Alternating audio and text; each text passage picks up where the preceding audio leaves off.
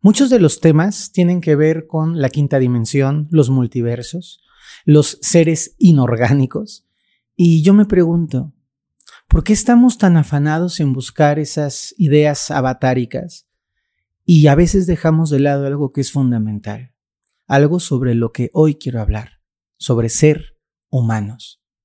Y no estoy hablando de ser humanos por tener unas extremidades y un corazón que late en nuestro interior. Estoy hablando de la posibilidad de ser empáticos, de abrir el corazón, de mirarnos los unos a los otros, de la importancia en la que radica el saber que hay gente al lado con la que puedes contar y que en los momentos de dificultad o de adversidad habrá alguien para ti. Más allá de lo ordinario, se encuentra una realidad extraordinaria. Descúbrela a través de los ojos del vidente. Mi querida comunidad, ¿cómo están? Deseo que estén todos muy bien. Les mandamos un abrazo grande hasta donde se encuentren. A todos ustedes que nos hacen favor de escucharnos, que se suscriben, que le dan me gusta, muchas gracias. Les quiero compartir hoy la intimidad de este espacio. Estamos grabando y mm, justo ocurre un incidente en donde alguien necesita ayuda y la pregunta que surge es, ¿ayudamos o seguimos grabando? Y la respuesta es clara, de parte de todo el equipo, ayudamos y luego seguimos grabando. Y lo que me ocurre cuando me pasa esto es que es a veces tan complejo generar contenido es tan difícil estar buscando las ideas de lo que, lo que ustedes quieren escuchar, lo que es útil. A veces también lo confesamos, lo que es tendencia, lo que puede funcionar, lo que nos puede llevar a acercarnos a un público bueno, lindo y que lo necesite entender, que dejamos de ver lo esencial. Y con esta circunstancia que pasó en donde una persona tuvo un percance mayor y tocaron a la puerta y ayudamos, me hizo reflexionar mucho sobre cuál es el propósito original de este podcast y cuál es el propósito original de lo que yo hago.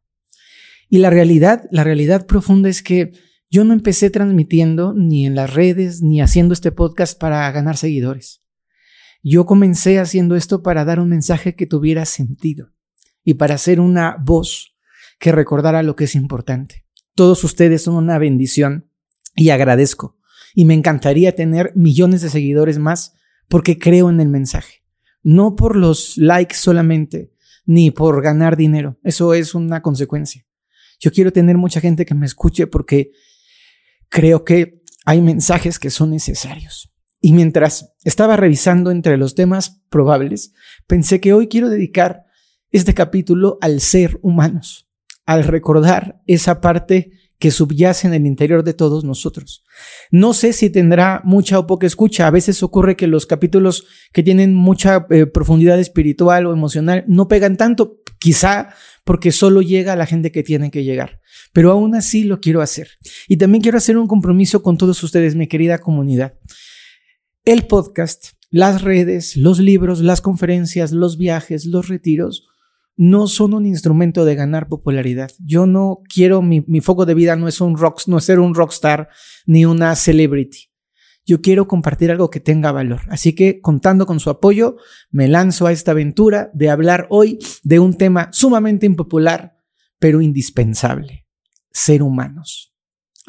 ¿Hace cuánto que, que vamos viviendo como sociedad una convulsión que nos lleva a ganar este terreno en lo tecnológico, a sumar bienes materiales, a entrar en el consumo exacerbado, a estar muy clavados en el tener, tener, tener, tener, lograr, lograr, lograr, lograr, conseguir, conseguir, conseguir. Y nos hemos ido desconectando de esta parte profunda que nos hace únicos, que nos hace maravillosos, que nos hace humanos. Y cuando pienso en la, en, la, en la perspectiva de la espiritualidad, hay muchos bemoles en la espiritualidad. Hay una espiritualidad muy, eh, muy práctica, una espiritualidad muy aplicada, muy aterrizada que a mí me gusta. Hay una espiritualidad profunda, una espiritualidad de esencia, una espiritualidad de reflexión, de filosofía que me encanta y me emociona cuando puedo enseñar principios hinduistas o taoísmo y me sumerjo en las enseñanzas, me encanta. Y hay otra espiritualidad más turisticona, una espiritualidad más plástica, más superficial, que es como soy espiritual porque hago om y porque me pongo mi pants y hago mi, mi postura y soy espiritual porque medito y respiro y pienso en lo bonita que estoy o en lo lindo que es el mundo, que está bien, pero es una espiritualidad que a veces nos va desensibilizando. Y esa espiritualidad a veces se confunde con otra patita que es la parte del misterio. Y entonces la gente es, ay, ¿por qué no hablamos solamente de Anunnakis y de extraterrestres y de abducciones y de los X-Files? Pues porque eso fundamentalmente no es espiritualidad. Eso se llama el mundo del misterio y está muy padre y es interesante, pero no es espiritualidad.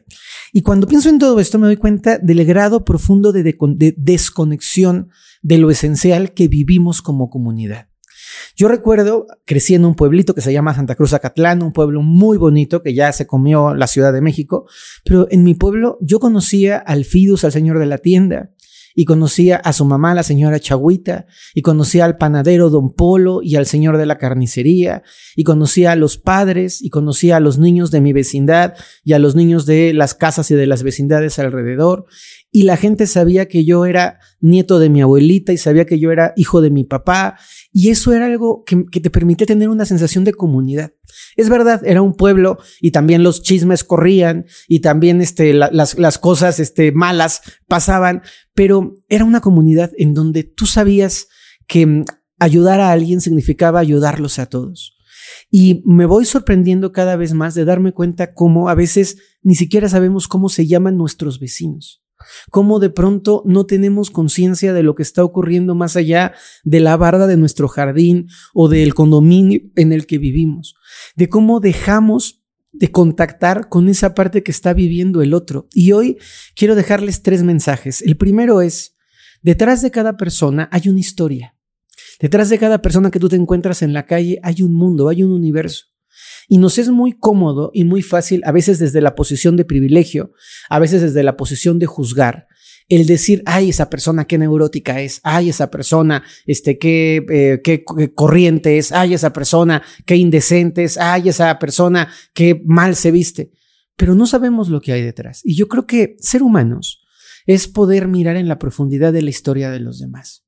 Porque me ha tocado escuchar a la gente juzgando diciendo, ese seguramente, ese es un naco. Y la palabra naco en México tiene una connotación muy peyorativa y muy despectiva. Y yo me he preguntado, ¿naco por qué? Porque trae una cachucha que no es de marca oficial, porque se pone una camiseta que está manchada o sucia, porque no le combinan los calcetines con los zapatos o porque ocupa unos zapatos que no van con el pantalón. Pues eso no sé qué habla de la persona, habla de que a lo mejor no tiene dinero o nadie le enseñó a vestirse, pero no habla de la calidad interior de las personas. He escuchado por otro lado, el, es que los fifís, los fresas, esas señoras copetonas de las lomas. Y yo digo, ¿y qué te hace saber que detrás de esa señora, que por, por, por cierto no usa copete, no hay una mujer buena, una mamá linda, una persona dedicada? Y esto me lleva a una, me remonta a una historia muy, muy particular, eh, que se las platico con, con un afán de, de, de risa. La primera vez que, estuve, que tuve la posibilidad de estar en Europa, no era pobre, era paupérrimamente pobre. Cuando digo pobre, pobre, pobre, estoy diciendo, nunca había hecho un vuelo fuera de mi país, no tenía una educación para viajar fuera, mi inglés era bastante maletón y era bastante pobre cuando llegué allá, literalmente no tenía a veces dinero para comer ni para dormirme en un hostal y me dormí algunas veces en la calle. Y en esta, y en esta este, eh, actitud de, de, de, ser pobre pero culto, porque eso sí tengo, mis, este, eso sí tiene su querido Ferbroca, yo quería escuchar un concierto en De música clásica. Era pobre, olía mal, traía una chamarra que no combinaba, tenía pelos de puercoespín, era joven, sí, ya lo dije y lo repito, olía mal porque no me bañaba, porque no tenía dinero para pagar donde bañarme, y estaba fachosón pero yo quería escuchar música. Y recuerdo que estaban vendiendo los boletos. Hay gente en Viena, hay gente que se viste como, eh, como de la época del, siglo XVI y XVII para vender los boletos de las salas de conciertos en donde se toca música de muchos autores, de Strauss, de Mozart, por supuesto. Y me acerqué a la persona y le dije en mi poco inglés, oye, no tengo dinero, pero de verdad, de verdad quiero escuchar música tengo esto. No me acuerdo qué monto era, pero era muy poquito. Y la persona se apiadó de mí, de mi alma pobretona y juvenil, y me regaló un boleto. Y yo no caí en cuenta que el boleto que me había regalado era un boleto de primera fila. Y fue un regalo porque yo pagué nada por ese boleto de primera fila. Y cuando llegué al concierto, iba fachoso.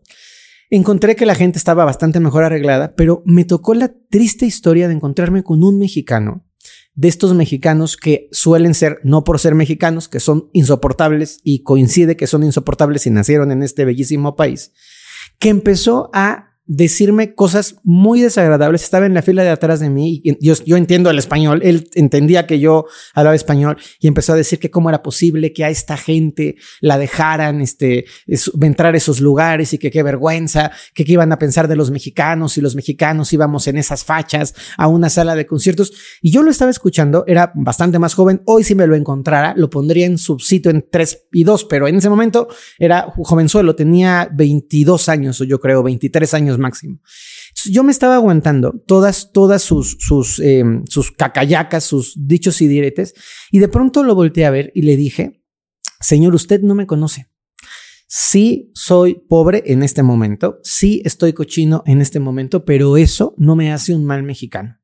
Y recuerdo que en dos o tres frases muy profundas coincidió que yo conocía a una persona que él conocía. Y entonces cuando él supo que yo conocía a dicha persona mexicana, inmediatamente cambió su postura y entonces qué maravilla y qué barbaridad y qué bueno que estás aquí, hay nuestro amigo en común, no sé qué. Esta persona, quiero aclarar, no era mi amigo, era mi alumno y es una persona que en su momento tuvo mucha influencia y mucho dinero en México. Resulta que al paso del tiempo, la, en una circunstancia de vida, nos encontramos en casa de ese amigo en común, amigo alumno mío en común, con ese señor. Y el señor llegó con un cinismo a decir, ay, cuando yo encontré a este muchacho en Europa, lo invité a cenar y lo protegí porque lo vi desprotegido. Y entonces explotóse mi ser interior, subióse me lo broca hasta el quinto o séptimo este penthouse y lo volteé y le dije, no sea usted mentiroso. Usted me humilló, dijo esto de mí, se mofó de mí, hasta que supo que yo era amigo de este señor que hoy nos tiene en su casa. Con esto, lo que les quiero contar, evidentemente fue muy fuerte la sensación de este hombre porque no pensó que yo lo iba a enfrentar, pero lo que les quiero decir con esto es, todos hemos sido juzgados sin conocer nuestra historia. Todos hemos sido vistos como una cualquiera o hemos sido juzgados como un flojo o como un conformista sin conocer nuestra historia. Y a mí esto me enseñó no solo a defenderme del juicio de los demás, sino por encima de todo a no juzgar a los otros, a que tú nunca sabes la historia, el peso, la carga, el dolor, la enfermedad, las circunstancias que hay detrás de las personas y que tenemos que ser cuidadosos para poder ser humanos. Primera enseñanza, detrás de cada persona hay una gran historia o una chica historia o una buena historia o una mala historia. Hay una historia y tenemos que aprender a respetar las historias. Segundo, hemos perdido el orden jerárquico en nuestra sociedad. Hemos perdido eso que muchos que crecieron en mi tiempo y más atrás teníamos de respeto al profesor, a la maestra, al director, al policía, al doctor, al abogado, al padre, al seminarista, al sacerdote, a la monja, a las personas que tenían el cabello blanco que eran mayores de nosotros. Perdimos esa sensación de un orden social en donde la mamá es mamá y el hijo es hijo. Y hemos entrado en una dinámica convulsa en donde se ha perdido todo orden. Y hoy he visto niños pateando a sus nanas, he visto jovencitos cacheteando, ojo, sí, cacheteando a su mamá porque no les, no les dio lo que querían o no cumplió su caprichito, he visto gente eh, eh, joven, fuerte, siendo grosera y agresiva con gente mayor, con gente adulta, poniéndose al brinco, una persona de 50 años con un señor de 80 años, he visto mujeres en, videos y en la en la vida este, agarrándose a gritos con una persona de la tercera o cuarta edad. Y esto me parece que es algo que tenemos que corregir desde adentro. ¿En qué momento nos perdimos sociedad? ¿En qué momento dejamos de decirle a los niños que tienen que respetar a los adultos porque son adultos? No estoy diciendo para nada que tienen que soportar los maltratos de los adultos. No malentiendan mis palabras. Respetar a una persona mayor porque es mayor.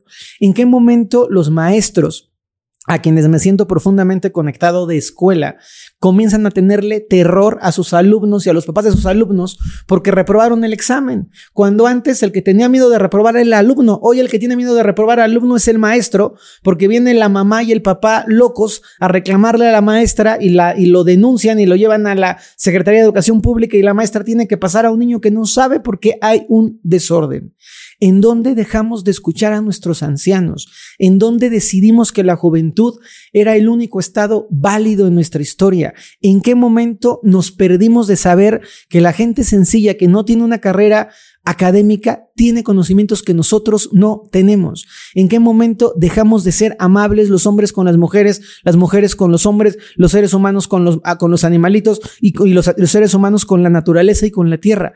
regresemos a ser humanos desde la base, regresemos a ser humanos desde lo simple. Y hoy, desde este lugar, les hago un llamado bien importante y bien bonito. Volvamos a ser amables, volvamos a ser buenas personas. Volvamos a decir buenos días, volvamos a sonreír una vez más, volvamos a ceder un paso, volvamos a pararnos para que alguien que lo necesite más que nosotros se siente en el metro. Seamos respetuosos con las personas que nos atienden en una circunstancia de vida. Seamos agradecidos. Y me pueden decir, Fer, ¿qué cursi? Sí, señores, muy cursi y muy necesario.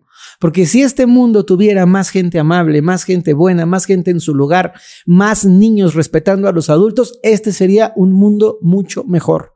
Recuperar el orden no significa entrar en un sistema de autoritarismo, ni en un sistema de estar mandando ni de estar lastimando, sino simplemente permitir que cada cosa tome su sano lugar. Y la tercera, la, el la tercera enseñanza, el tercer aprendizaje con el que quiero ir completando la idea del día de hoy, es que volvamos a ayudarnos los unos y los otros.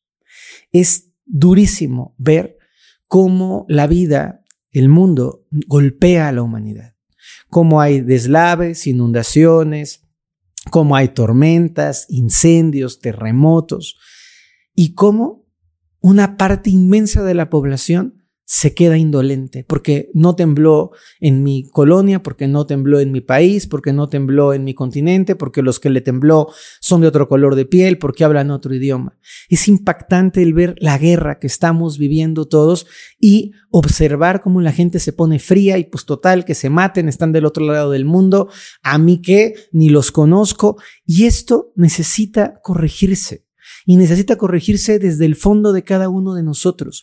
Si tú no enseñas a tus hijos a ayudarse entre ellos que son hermanos, si tú no enseñas a tu salón de clases a apoyarse entre ellos que son alumnos, si tú no eres capaz de echarle la mano a tu compañero de trabajo porque lo necesita, si tú no puedes ofrecer una mano a una persona que está cerca de ti y que necesita el apoyo y la ayuda, sin salvar, sin cargar, sin hacerte responsable, una ayuda humana, una ayuda benevolente, una ayuda abierta de corazón, una ayuda abierta de espíritu. Entonces, ¿qué carambas estamos haciendo pretendiendo iluminarnos y evolucionar? La evolución en la perspectiva hinduista tiene dos vías un vehículo grande y un, dije budista o hinduista, es budista, solo porque quiero corregir. ¿eh? En el budismo hay dos grandes caminos de evolución, la vía grande y la vía pequeña, la tradición Theravada y la tradición Mahayana. Son, son, dos, eh, eh, son dos grandes vías. La escuela del, budismo occidental, digamos, del budismo que está todavía afianzado en la India y en Tíbet, y del budismo del sureste asiático. Y la diferencia entre una escuela, entre el vehículo grande y el vehículo chico es, para unos, la iluminación es un proceso personal. Yo me ilumino y Inge su Mauser el mundo. Para los otros, la iluminación es un camino colectivo en donde todos tenemos que despertar. Yo creo en este segundo vehículo y creo que ser humanos y tender los brazos y acompañar a quien lo necesita es un acto indispensable. De nada te sirve saber rezar todos los suras, de nada te sirve cantar los mantras, de nada te sirve rezar el rosario, de nada te sirve hacer las postraciones, de nada te sirve conquistar el sexto o el séptimo o el octavo cielo, me da igual, si no eres capaz de ser una buena persona. Y si no somos capaces de ser buenas personas en nuestro diario vivir, les prometo que la espiritualidad que estamos recorriendo es una espiritualidad endeble y falsa.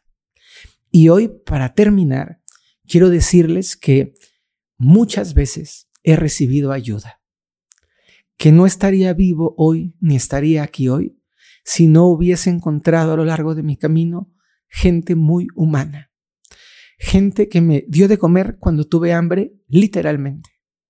Prostitutas, sí, lo digo bien y entiendo la palabra, prostitutas, que me acogieron de una forma linda cuando en más obscuridad estuve.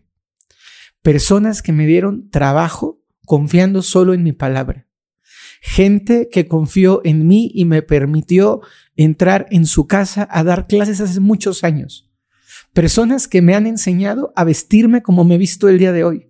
Gente que me enseñó a tomar los cubiertos. Personas que me fiaron un libro. Personas maravillosas que fueron en su momento capaces de pagarme un curso para que hoy yo sea el constelador que soy cuando no tenía dinero. Gente que me ha dado consejos, que me ha dado abrazos, que me ha sostenido. Y por toda esa humanidad que yo he recibido y que estoy seguro que tú también, porque aquí nadie ha llegado hasta donde está solo. Siempre hemos tenido ayuda. Y por toda esa gente que nos ha ayudado y por toda esa gente que nos ha permitido llegar hasta aquí, ayudemos. Me encanta decir que ayudo a la gente. Sí, las ayudo y las ayudo de esta forma. Esta es mi mejor forma de ayudar. Pero ayudo a la gente porque cuando yo lo he necesitado, siempre ha habido una mano un corazón, un brazo, un plato de comida para mí. Querida comunidad, deseo con todo mi cariño que este podcast mueva tus fibras sensibles y que si está en tus manos, ayudes. Ayudes porque de eso se trata, ser humanos. Les mando un abrazo muy grande y allá donde nos encontremos, si puedo ayudarte, te voy a ayudar. Y si tú me puedes ayudar, estoy listo para recibir la ayuda. Que Dios nos bendiga a todos.